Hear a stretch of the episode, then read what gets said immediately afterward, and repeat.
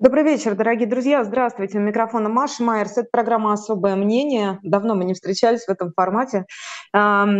Поэтому я хочу поделиться своими положительными эмоциями от встречи с вами. Я напомню, что это YouTube-канал «Живой гвоздь». Вы можете приходить, подписываться, ставить обязательно нам лайки. А не забывать, что каждый день команда «Эхо Москвы» работает для вас вот в таком обновленном составе. А я хочу э, поприветствовать нашего гостя. Это экономист, профессор Парижского университета Сианс По Сергей Гуриев. Сергей, здравствуйте.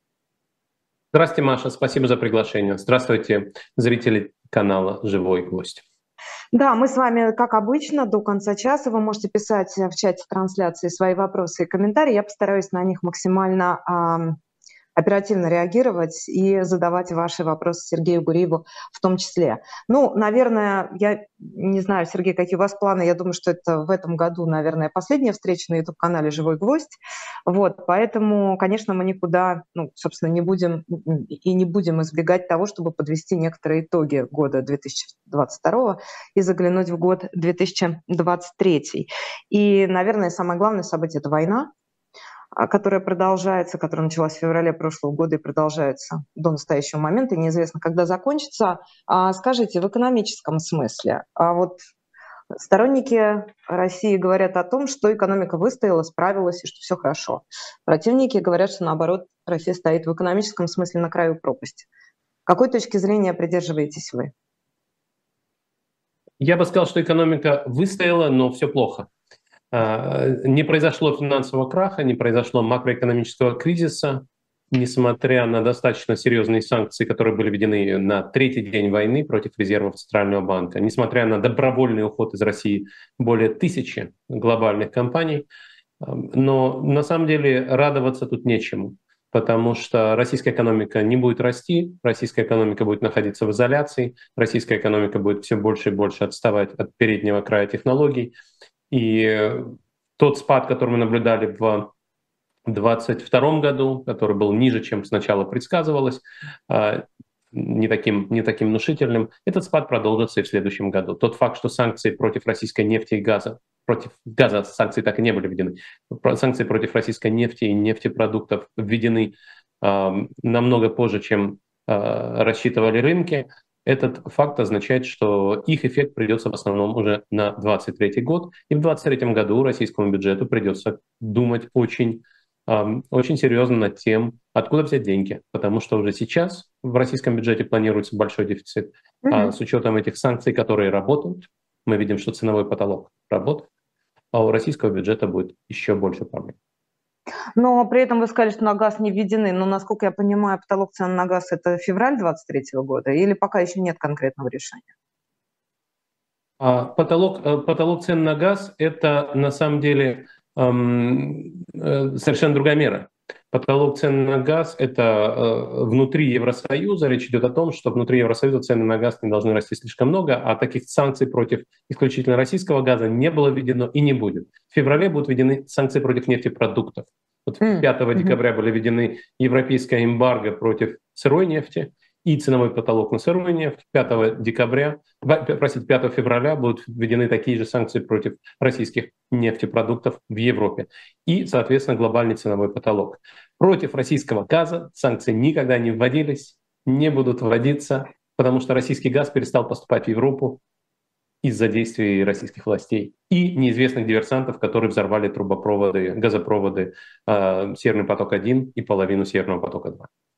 Насколько я понимаю, там объемы уменьшились примерно в пять раз. Я видела цифры, что раньше, если речь шла о 40-50% рынка европейского, то сейчас он сократился уже до 10%. Верно? Именно так. Именно так. С 40% примерно до 5 или 7%. При этом надо сказать, что в 2022 году все-таки Евросоюз до того, как Путин стал, чинить турбины в Северном потоке-1, и до того взрыва, который произошел в сентябре, российский газ покупался и закачивался в подземные хранилища. Именно поэтому сегодня Европа чувствует себя так уверенно, потому что весь этот год, точнее первые полгода, она покупала газ, чтобы заполнить свои хранилища. Что будет в следующем году, Э, не так просто предсказать, где именно Европа будет брать газ, чтобы войти в зиму через год э, с полными хранилищами, пока непонятно. Но в целом, наверное, нужно думать только о том, что Европа заплатит больше денег, но с этой задачей тоже справится. Ну, даже сейчас, когда, ну, как, справиться, ну, какой ценой, даже сейчас, когда вот вы говорите, что европейские страны прилагали максимум усилий, чтобы заполнить подземные хранилища, мы же с вами видели такие максимумы по газовым ценам, которых не видели никогда прежде. Совершенно верно. Но сейчас эти максимумы – это дело прошлого. Сегодня цены на газ в Европе ниже, чем 24 февраля. И за весь период, начиная с 24 февраля. То есть сегодня цены на газ вернулись к довоенным а, уровням, которые тоже были высокими. А, но, тем не менее, того роста в 4 раза, который мы наблюдали в 2022 году, ну, наверное, мы больше не увидим. А, хотя это, конечно, неблагодарное дело предсказывать цены. И это обошлось очень дорого европейским правительствам, европейским потребителям. Но в первую очередь, конечно, мы говорим о том, что многие правительства заняли, опять-таки, как во время ковида, огромные деньги на долговых рынках, и будущим поколениям европейских налогоплательщиков придется за это платить. Скажите, а вот те тенденции, которые вы описываете, вот экономики, например, вот особенно что касается передела, перераспределения сил на энергетическом рынке, как вы думаете, эта история, ну, это вот навсегда? То есть это структурное изменение на энергорынке европейском, американском, а, мировом, да, которое, в общем, уже, а, можно сказать, поставит в определенном смысле крест на России как импортере сырья, экспортере, простите, как экспортере сырья. Или это временные политические решения, и, возможно, там война закончится, отношения в каком-то смысле восстановятся, может быть, сменится власть, и тогда ну, российские энергоресурсы по-прежнему будут востребованы. А, здесь есть два разных вопроса. Один про газ, другой про нефть.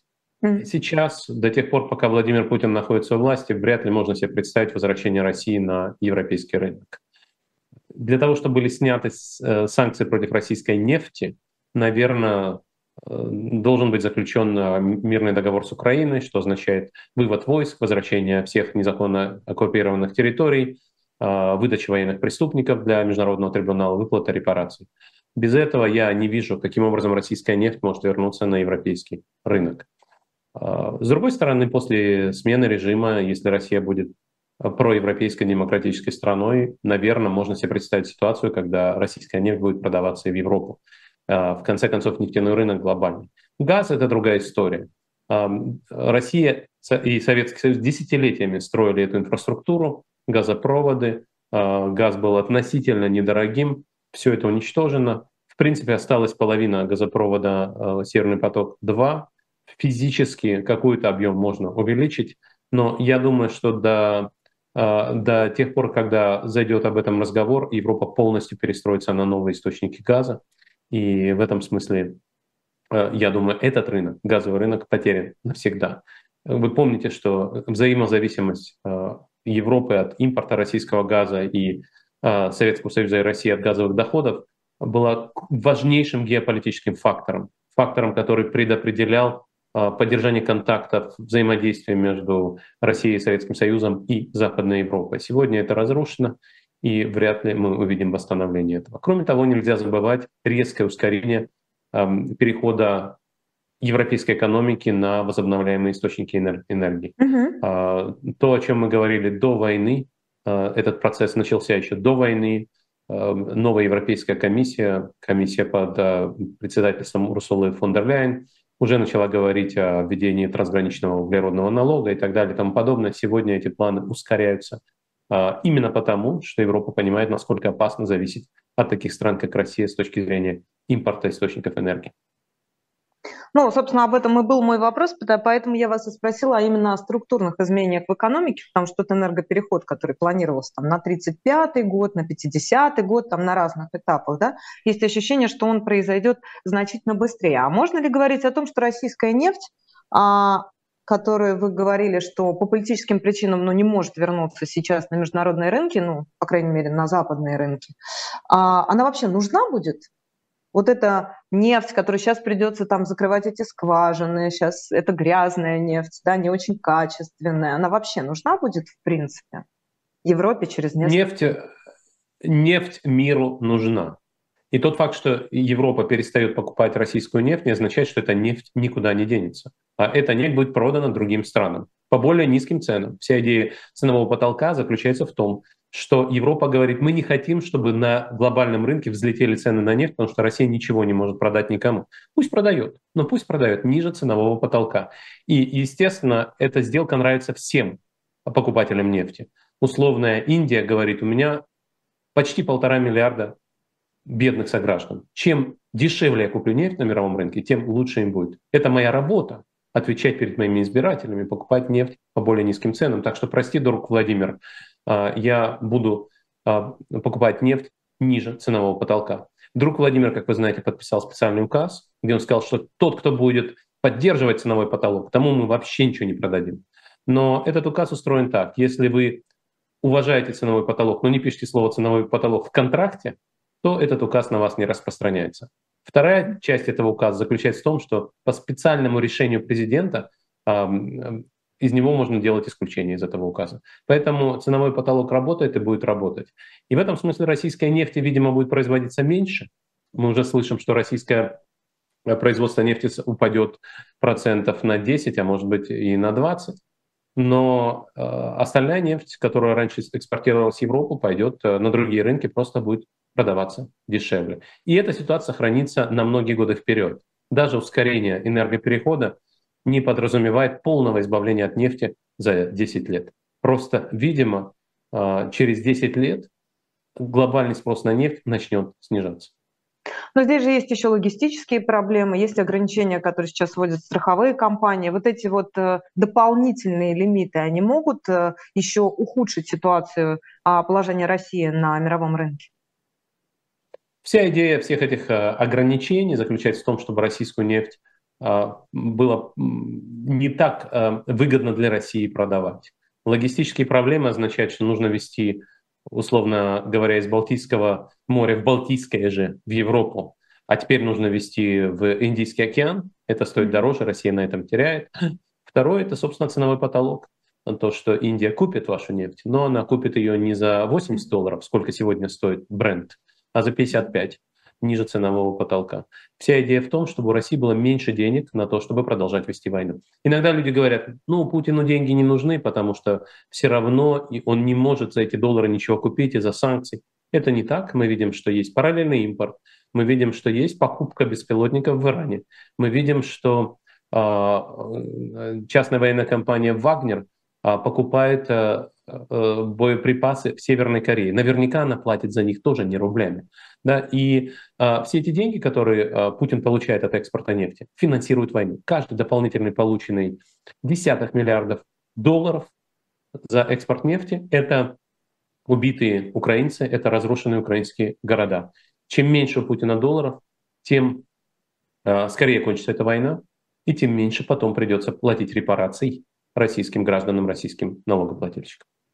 Но мы же с вами понимаем, Сергей, не знаю, или поспорите, что, наверное, российское правительство будет э, все равно максимально финансировать свои силовые структуры, будь то внутренние или внешние, а внутренние тоже, потому что, как мы а, понимаем, если какой-то начнется, да, какое-то бурление, то, в общем, будут, надо, понадобятся ресурсы, чтобы, соответственно, э, ситуацию успокоить. Вот. Плюс, конечно, финансирование войны. И вы сказали, экономика будет падать. Каких вы ожидаете, стоит ли ожидать вот в следующем году, в течение ближайших 12 месяцев серьезного социально-экономического падения.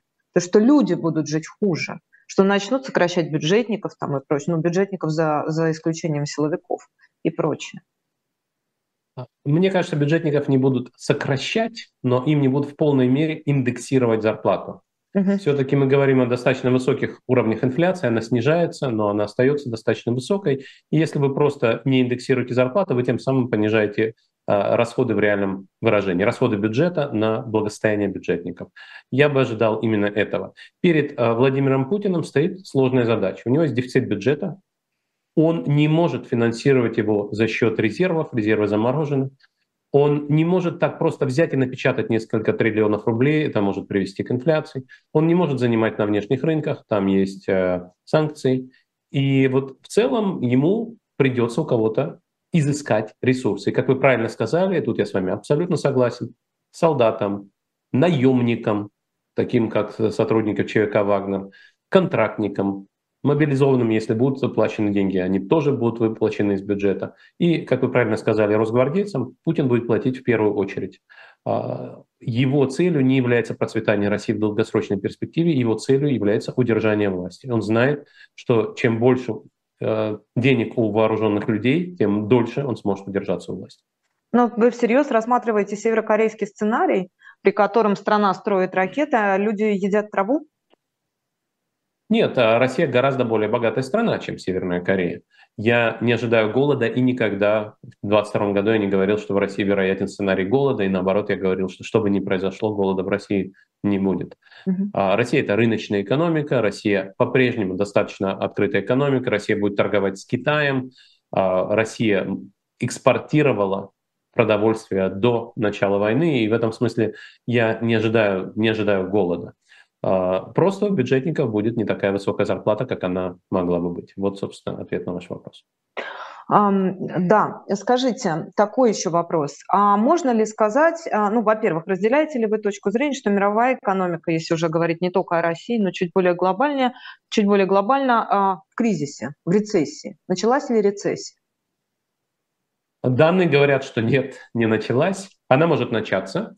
И есть прогнозы, что отдельные европейские страны э, войдут в рецессию в 2023 году, но мировая экономика в целом, э, по прогнозам, ну, скажем, Международного валютного фонда, будет продолжать расти в 2023 году, американская экономика тоже, еврозона в целом будет продолжать расти, пусть и медленно.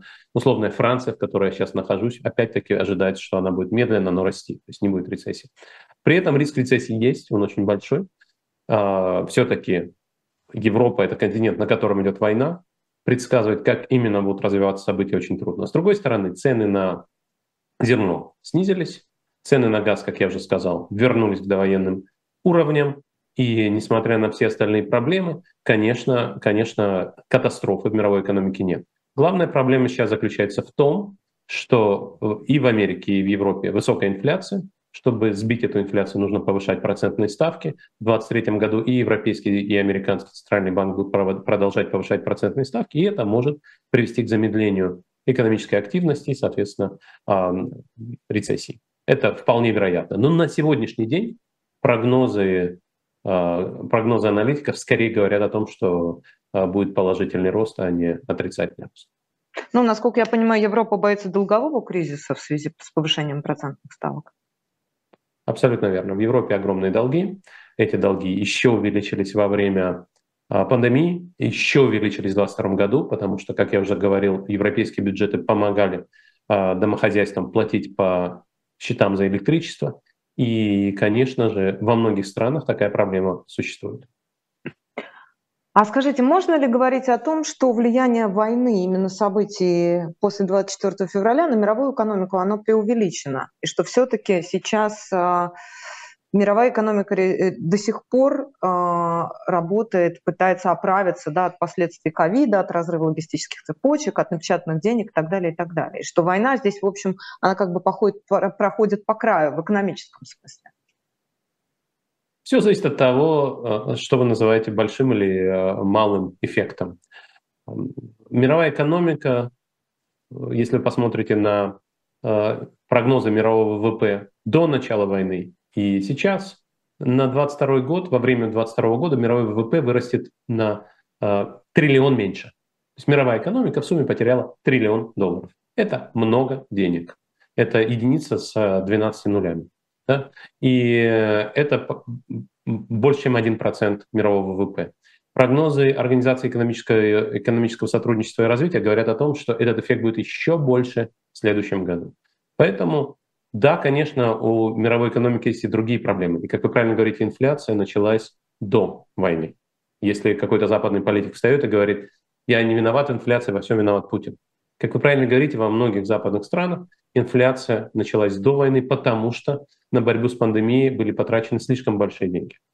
Вот. Но, конечно, война внесла свой вклад, и, конечно, эффект достаточно большой. Триллион долларов – это очень много денег. Это, грубо говоря, две трети годового российского ВВП. И, конечно, конечно, нам очень жалко, очень жалко этих денег. Скажите, а если говорить э, все-таки о ресурсах, да, и в настоящий момент мы видим, что ситуация, может быть, это там эффект, да, это просто климатический эффект, связанный с зимним периодом, но мы видим, что ситуация на на фронте, на фронтах, да, на линии соприкосновения, как говорят российские власти, она, в общем, стабилизировалась. Насколько, а, как можно оценить возможности России с точки зрения ресурсов? Насколько Россия хватит ее экономической мощности, если это превратится действительно в такую затяжную, длинную затяжную историю, которая требует постоянного обновления с точки зрения оснащения армии и прочее. Смотрите, вы можете э, прочитать закон о бюджете, там есть бюджетный дефицит, э, санкции, которые введены, очевидно, увеличат этот бюджетный дефицит, и это, как я уже сказал, серьезный вопрос. Мы не знаем, как именно российские власти э, будут финансировать этот дефицит, откуда они будут брать деньги, кому они а будут А какие варианты, зарплату. Сергей? А какие варианты? Варианты, как я уже сказал, снять, э, снизить реальную зарплату бюджетников, повысить налоги. Э, и все это вполне возможно. Все это вполне возможно. Это приведет к недовольству. И, соответственно, это недовольство приведет к тому, что люди будут так или иначе пытаться сменить власть. А власть будет обороняться в том числе при помощи разгвардейцев. Вот, собственно, то, что очень трудно предсказать. Как именно власть будет тратить деньги на войну, я тоже не знаю, я не военный эксперт. Вы правильно говорите, война может затянуться надолго, но вполне возможно, что это будет война более низкой интенсивности, чем сейчас. И здесь многое зависит не только от России, но и от а, западных стран, которые могли бы увеличить поставки вооружения Украине и тем самым помочь Украине э, э, отвоевать, отвоевать э, свою землю и победить Россию. Это возможный сценарий, пока мы, пока мы не видим резкого увеличения поставок вооружения, но хотя бы если бы Украина получила систему ПВО, которые помогли бы защитить ее от ракетных ударов по э, городам, по энергетической инфраструктуре, это само по себе было бы важным шагом вперед. Но в целом, в целом, мне кажется, это вопрос не ко мне. Я не могу, не могу предсказать, каким образом будут развиваться боевые действия и, соответственно, сколько это будет стоить денег. Одно могу сказать, что для Украины, э, для Украины это очень большие деньги. Удар по экономике Украины – это гораздо больше удар, чем то, что война нанесла по экономике России. В Украине огромный бюджетный дефицит, который в целом ей помогает финансировать Запад. Для Америки деньги, которые Америка дает Украине наличными и в виде вооружений, это очень небольшие деньги. Это очень небольшая доля ВВП или бюджета.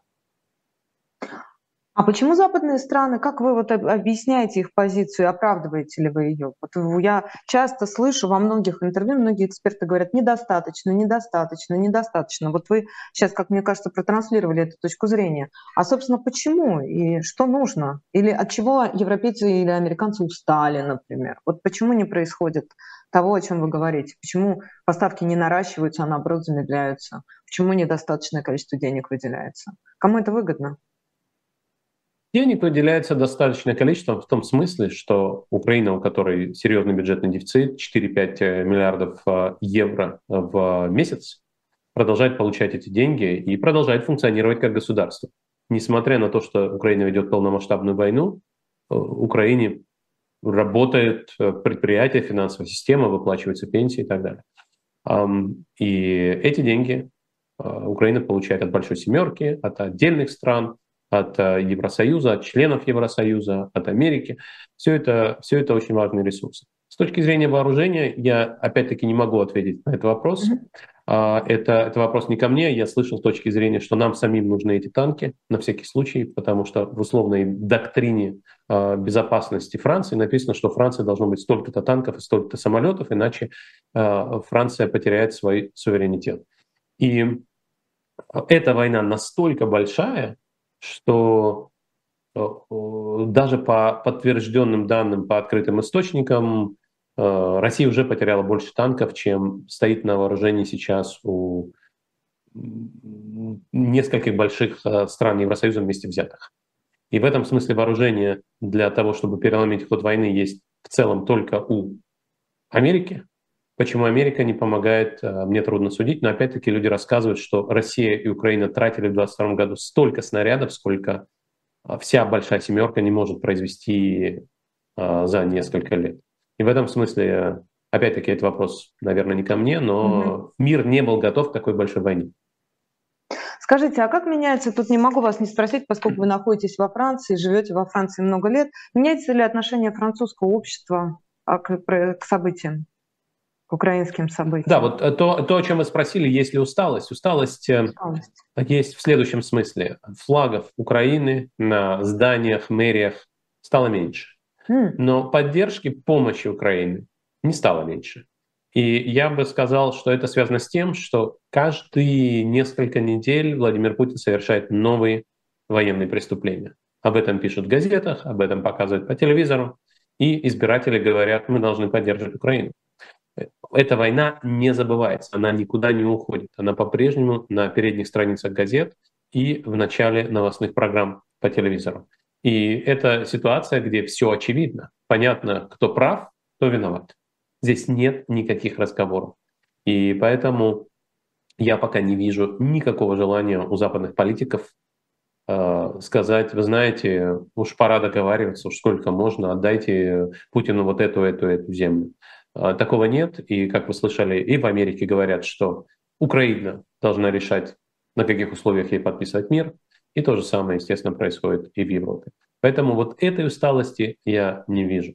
Несмотря на то, что, как вы правильно говорите, обычно после целого года войны вроде бы эта тема должна сойти с первых страниц газет. Но здесь, а, как это не трагично звучит, а, ситуацию меняет Владимир Путин, который постоянно обстреливает мирные украинские города и постоянно а, совершает новые военные преступления. А хватает ли ресурсов, например, у французской социальной системы? Насколько, какое количество беженцев приехало во Францию? Насколько этот вопрос вот в социальном смысле волнует людей? Я просто сейчас нахожусь в Берлине, я вижу, что в Германии происходит, да, и тут есть определенные как бы, проблемы, да? Насколько вот здесь можно французскую описать? Во Франции все, во Франции все совершенно по-другому. Франция все-таки очень далеко. Опять-таки Франция это очень франкоязычная страна, здесь небольшая русскоязычная украинская диаспора, поэтому беженцев во Франции практически нет. Э, в первые месяцы войны было много, но опять-таки несопоставимо с Польшей или даже с Германией. Если, если вы украинец, наверное, вам проще уехать в Великобританию, потому что, конечно, французский не самый популярный иностранный язык, а без знания французского здесь жить тяжело. Но беженцы есть, и и э, их принимают, им помогают. Конечно, нет, нет такого, что французская социальная система перегружена. Такой проблемы нет, просто потому что э, самих беженцев во Франции гораздо меньше. Я напомню, это особое мнение Сергея Гуреева, экономиста, профессора Парижского университета Сианс По. Мы, э, да, я обещала ваши вопросы задавать, сейчас я отправлюсь в чат, сейчас еще, еще немного подождите, обязательно до ваших вопросов тоже дойдем. Сергей, а объясните, пожалуйста, что происходит с курсом рубля? который после um... начала военных действий улетел за 120, потом, соответственно, из-за нарушения импортно-экспортных цепочек укрепился практически вдвое, что было довольно неожиданно. Не знаю, может быть, экономисты этого ожидали, но я как потребитель могу сказать, что это было довольно неожиданно, а, когда мы увидели значение там меньше 60 рублей за доллар. И сейчас идет обратный, а, обратный да, а, рубль слабеет, доллар укрепляется. Насколько можно говорить, что это сезонный фактор или это действительно смена тенденций? А, действительно, вы можете задать три вопроса, что было в самой первой неделе, что было потом с укреплением рубля и что было в декабре. В самые первые недели ситуация была связана с этими беспрецедентными санкциями против Российского центрального банка, когда на рынке началась паника, когда стало понятно, что мы попали в ситуацию, в которой мы раньше не были. И рубль улетел на 100, были дни, когда он торговался не на бирже, а в условном Лондоне и по 200, или за наличные можно было покупать или продавать за 200. И это было, были первые недели паники, потом эта ситуация была взята под контроль, в том числе и тем простым фактом, что была закрыта валютная биржа, тем, тем фактом, что на самом деле и до сих пор некоторые финансовые транзакции Центральный банк не позволяет проводить, все не так просто. А, поэтому насколько э, курс рубля является рыночным, это другой вопрос. Формально Россия потеряла конвертацию рубля, рубль больше не является свободно конвертируемой валютой, его курс не является рыночным. Тем не менее, как вы правильно говорите, после этого наступило время укрепления рубля, и это связано ровно с тем фактором, о котором вы сказали. Из России ушли многие сотни компаний, в целом, видимо, 1200 западных компаний. Импорт из западных стран в Россию резко сократился. Вначале он упал на 60%, сейчас он находится год к году примерно на 30-40% ниже, чем за, до, до войны. Это означает, что а, России не так уж нужны доллары, потому что их все равно невозможно потратить. Ну, есть у вас доллары, но купить немецкий автомобиль вы на него все равно не можете.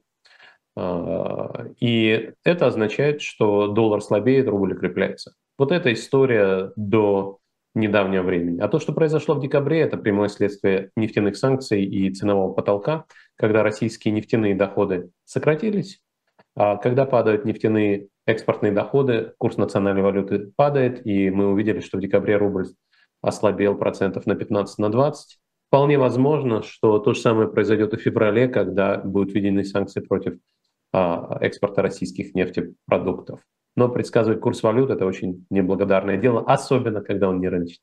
Да, но, это, но правильно ли я понимаю, что это хорошо? То есть для, а, тем не менее, экспортно ориентированной экономики а, ослабление рубля идет на пользу, увеличивает доходы бюджета. Да. И таким образом, соответственно, да, потолок цен играет против идеи того, что каждый лишний рубль в казне у Путина – это новые танки, новые самолеты, новые обстрелы.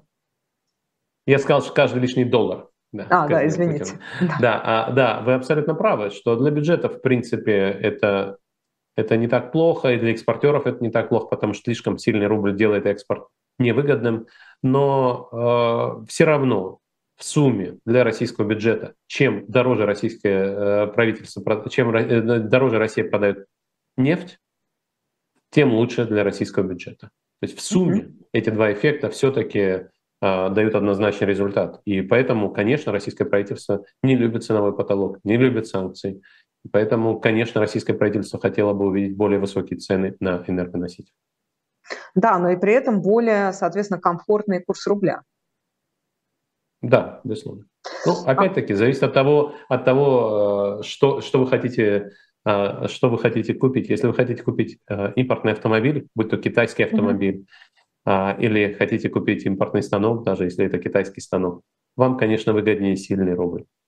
Потому mm-hmm. что китайцы все-таки хотели бы принимать в оплату за свои товары и э, станки э, доллары, а не рубли.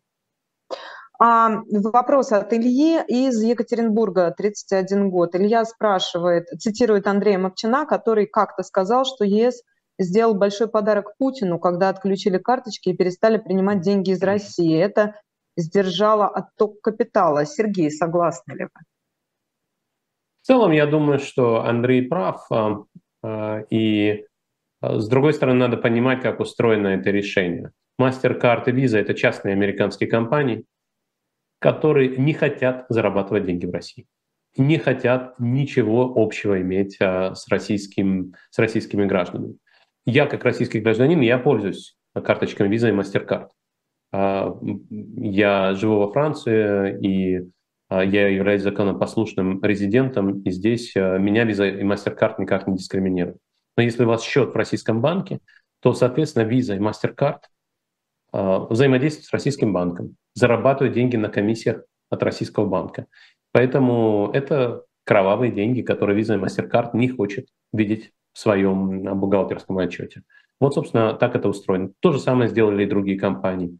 Вы, наверное, хорошо знаете э, политику компании Google, монетизацию в YouTube и все такое прочее. Опять-таки, можно себе представить, что компания Google хотела бы, чтобы критики Путина э, имели большую аудиторию, также имели бы деньги, но компания Google не хочет зарабатывать на российской рекламе, не хочет зарабатывать деньги в России, потому что Россия это агрессор, как э, гитлеровская Германия в 40-х годах.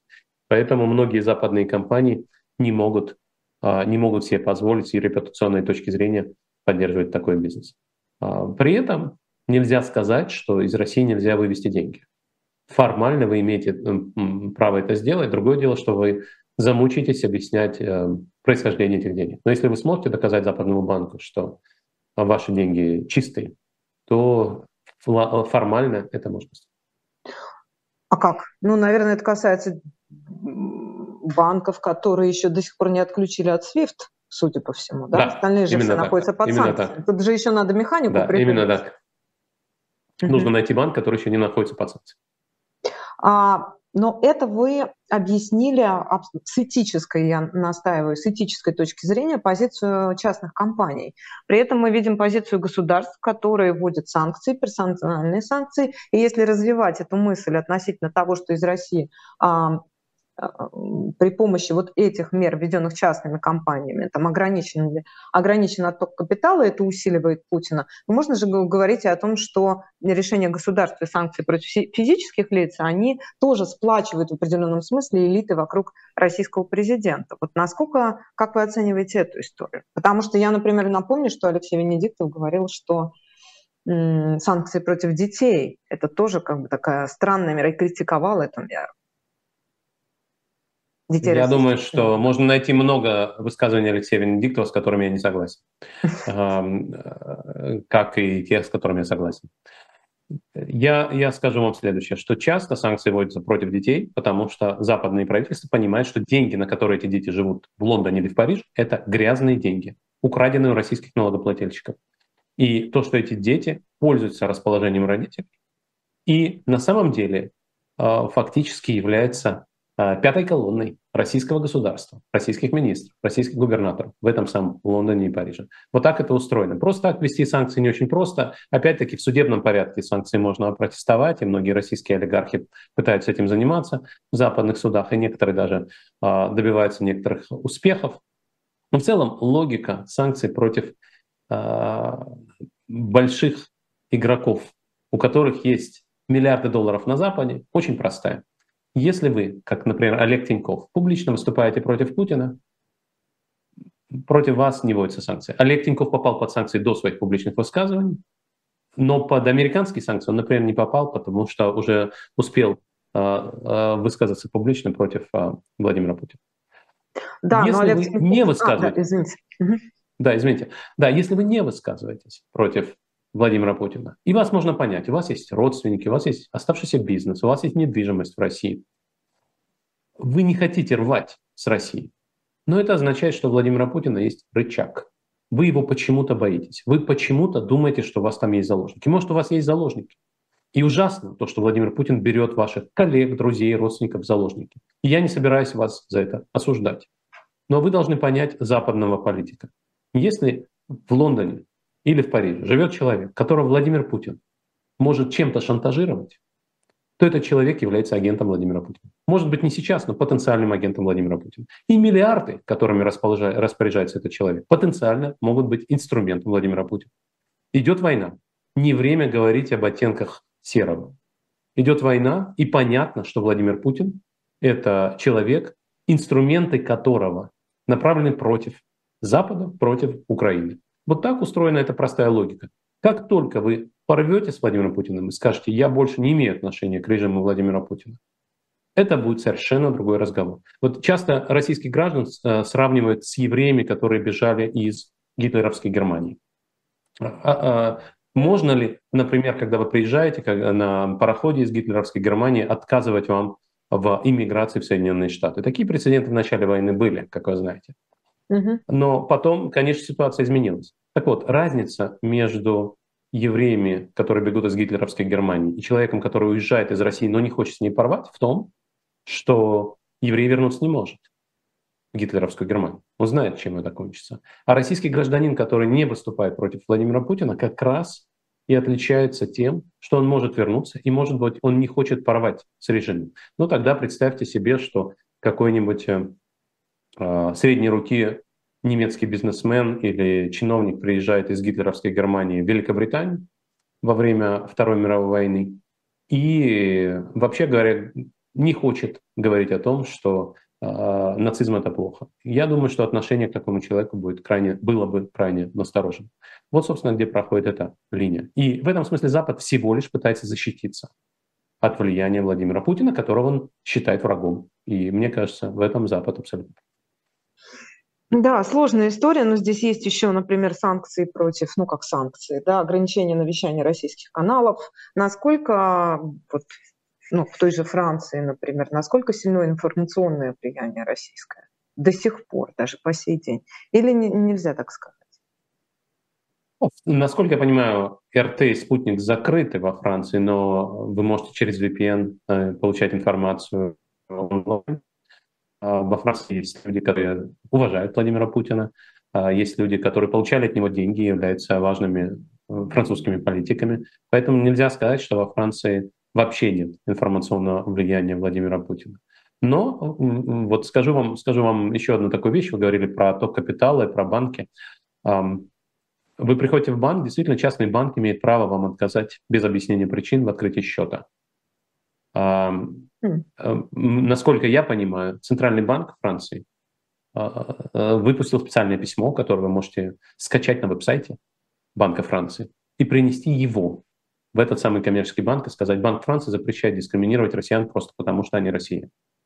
И э, в этом смысле я не думаю, я не думаю, что в этом есть какая-то проблема. Я лично даже поставил такой эксперимент, пошел с э, своими документами, и у меня нет никакого гражданства. Пошел с просто своим легальным статусом, мне открыли счет за 15 минут в обычном местном банке.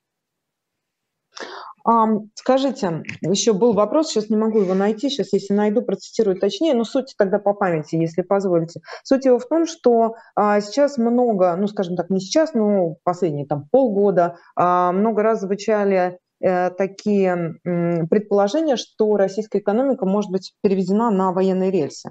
Вы можете объяснить, что именно это значит и какие действия за этим могут теоретически последовать? Чисто формально, наверное, речь идет о тех законах и указах, которые были приняты в первые месяцы войны, которые говорят о следующем. Если вы производите одежду, я могу сказать вам, давайте вы будете производить одежду для армии, и по фиксированной цене я вам заплачу за эту военную форму. Нравится вам эта цена или нет, это другой вопрос. Вот это и есть перевод э, отдельных предприятий, отдельных отраслей на военное положение. Насколько я понимаю, это по-прежнему редкость. А, за военный госзаказ, за оборонный госзаказ отвечает по-прежнему госпредприятия, которых в России очень много. Так вот, эти предприятия, конечно, работают в три смены. И часть э, объяснения того, почему российский ВВП не, так сильно упал, как он мог бы, заключается в том, что в России растет производство одежды, а именно униформы для солдат, растет производство снарядов, и, конечно, это вносит вклад в э, ВВП. И с другой стороны, мы по-прежнему видим, что частный бизнес в России имеет право на существование. На самом деле этот закон принят, но не, не используется. И в этом смысле пока перехода на военные рельсы не произошло. И в целом вы видите, что Владимир Путин не очень хочет делать эту войну полномасштабной. Он хочет продолжать ее э, вести в, как э, специальную военную операцию. Он недавно назвал ее войной, но в целом mm-hmm. он как мог откладывал мобилизацию, он э, пытается сделать так, чтобы война затронула не всех. Он пытается сделать так, чтобы люди говорили, как вы правильно упомянули, многие люди говорят, ну а что, жизнь продолжается, ничего страшного не произошло. И это цель Владимира Путина. И поэтому, мне кажется, переводов на настоящие военные рельсы ожидать в ближайшее время не стоит. Но насколько действительно тогда, возвращаясь к вопросу о ресурсах, насколько действительно а, вероятен сценарий очень длинного затяжного конфликта, потому что Владимир Путин как бы так вот не в полную, да, Запад при этом поставит, сохраняет осторожность и плюс ориентируется на своего избирателя, который тоже хочет там есть, пить и быть защищенным достаточным количеством танков и, а, против, и системами противовоздушной обороны. И вот эти все полушаги, то есть и при этом Украина действительно истекает кровью, мы это видим каждый день в новостях, и тут вроде как бы на полшага, и тут на полшага. И таким образом этот конфликт может растянуться до бесконечности, что, собственно, мы уже и наблюдали в истории и наблюдаем по сей день? Это вполне возможно. Опять-таки, я не военный эксперт, я не знаю, есть mm-hmm. ли у Украины, э, есть ли у Америки те самые 500 э, танков, которые просят э, украинские mm-hmm. вооруженные силы для того, чтобы отвоевать mm-hmm. свою территорию. А, я не знаю, насколько безопасным может стать небо Украины после поставок систем Патриот, Патриот. И сколько таких систем нужно, чтобы полностью свести на нет вот, эти, вот этот терроризм, которым занимается российская власть, когда она бомбит а, энергетическую инфраструктуру. А, поэтому я не знаю, как устроена вот эта самая затяжная война и сколько людей там будет погибать. Мы можем себе представить что-то вроде а, конфликта в Донбассе, когда, как вот говорят российские пропагандисты, где вы были 8 лет, количество погибших резко сократилось после 2015 года. Люди продолжали погибать, но mm-hmm. тем не менее а, количество погибших было на два порядка меньше, чем в 2014-2015 году. Поэтому э, такой, такого рода ситуацию можно себе представить. Эта ситуация будет называться войной, потому что Украина, не получив назад свою территорию, не согласится подписать мирный договор. И мы можем получить что-то вроде э, исхода Корейской войны. Как вы знаете, боевые действия в Корее прекратились более полувека назад, но э, до сих пор мирный договор между Северной и Южной Кореей не подписан. Вполне возможно, что будет что-то в этом роде. Вот вы спрашивали, будет ли Россия похожа на Северную Корею. Россия mm-hmm. может быть похожа на Северную Корею в этом смысле. Вы знаете, что даже сейчас э, у России нет границ. Да? Вы, вы же не знаете, какая часть Херсонской области относится к России. Иногда российские власти говорят, мы вам не скажем, а иногда министр Лавров вот на днях сказал, что все нужно отобрать Херсонскую область назад, это все наше. Вот. И Россия — это страна, как говорил Вацлав Гавел, которая сама не знает, где она начинается где она заканчивается. И в таком режиме Россия может существовать достаточно долго. Скажите, а у нас несколько минут остается, не так много да, до конца этой программы. А политически, насколько сейчас, а, вот при той ситуации, которую мы имеем, можно говорить о том, что российская оппозиция обезглавлена, и политически сегодня с нынешним российским режимом, не экономически, не в военном смысле, да, ничего сделать нельзя? И никаких... Я думаю, что с Владимиром Путиным ничего сделать нельзя. А, российская оппозиция не обезглавлена в том смысле, что у нее есть бесспорный лидер Алексей Навальный, есть много других оппозиционеров. И да, они либо в тюрьме, либо за границей. А, их Владимир Путин не собирается пускать в парламент ни при каких условиях. И до того, как а, Владимир Путин не уйдет от власти, мне кажется, никаких переговоров вести не о чем. Более того, если мы представим себе сценарий, когда Украина полностью победит, то есть заберет назад всю аннексированную территорию, а, добьется выплаты репараций и отправки военных преступников а, в международный трибунал, наверное, такого рода исход приведет как раз к смене режима. Владимир Путин вряд ли сможет пережить как президент такого рода исход. Поэтому это связанные вещи. Тем не менее, можно себе представить ситуацию, когда Путина нет по тем или иным причинам. И тогда у его преемников возникает вопрос, а что нам дальше делать? Продолжать войну? Да, но мы, э, мы вообще говоря, страдаем от санкций. Вообще говоря, народ нас не так любит, как он любил Путина. А у Путина была и, наверное, остается какая-то существенная поддержка. Гораздо больше, чем у среднего коррумпированного генерала КГБ или президента госкомпании. Вот. И эти люди скажут, для того, чтобы повысить популярность в народе, надо хоть какого-то экономического роста добиться. Для этого нужно снять хоть какие-то санкции, для этого нужно поговорить с Украиной хотя бы о чем-то. Такой путь я вполне себе вижу. И, безусловно, я вот назвал уже три условия для мирного договора, а, которые, а, которые заключаются в а, выводе войск, возвращении территории, выдаче военных преступников и выплате репараций.